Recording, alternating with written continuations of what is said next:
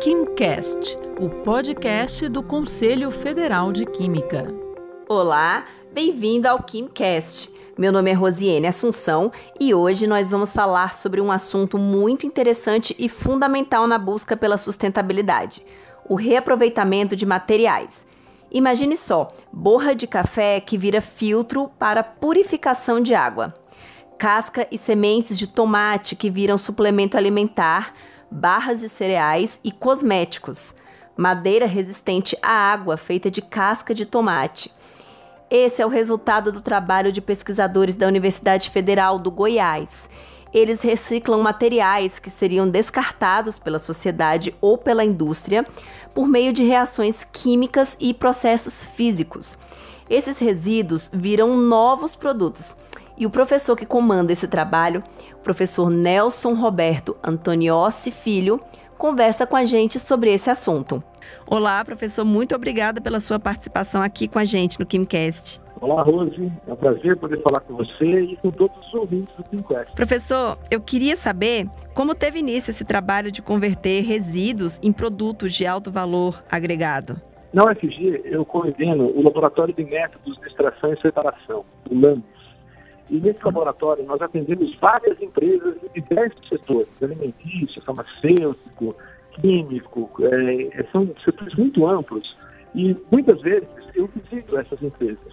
E visitando essas empresas eu percebi que eles tinham uma série de resíduos e rejeitos que ou tinham baixo valor agregado ou não tinham valor nenhum e que poderiam ser convertidos quimicamente ou até mesmo fisicamente para produzir melhores produtos a gente tem que lembrar né, que existe o conceito de química verde e um dos mandamentos né, desse conceito é não desperdiçar. Né? Uhum. Então, com base nessa interação, com base nessa experiência, eu comecei a desenvolver processos e produtos que pudessem aproveitar essas sobras das indústrias, principalmente ligadas ao setor químico. E que tipo de transformações vocês realizam no laboratório?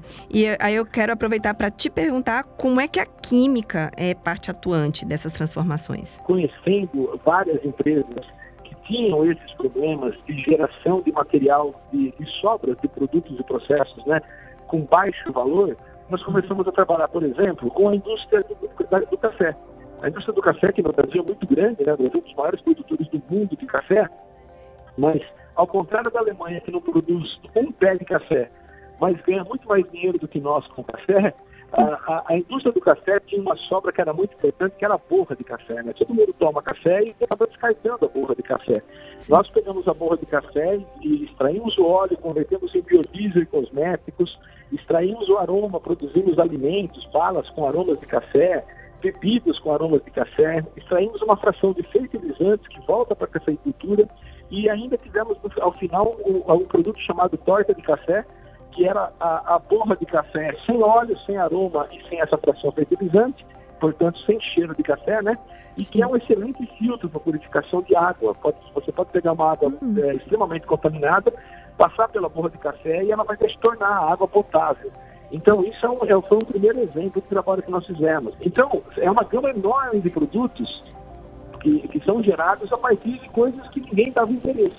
Então, essa é uma tradição do nosso grupo e a gente tem ajudado a indústria de base química, alimentícia, farmacêutica e vários outros setores, né, a gerar novos produtos, novos coprodutos de alto valor agregado para agregar valor ao seu sistema produtivo e gerar menos resíduos para o meio ambiente, menos resíduos e rejeitos, né?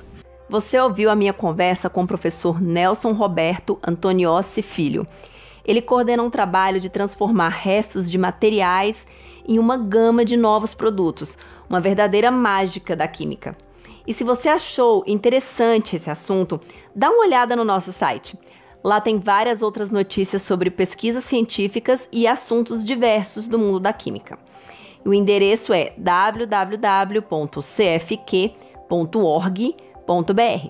Obrigada e até a próxima! Você ouviu o KimCast, o podcast do Conselho Federal de Química.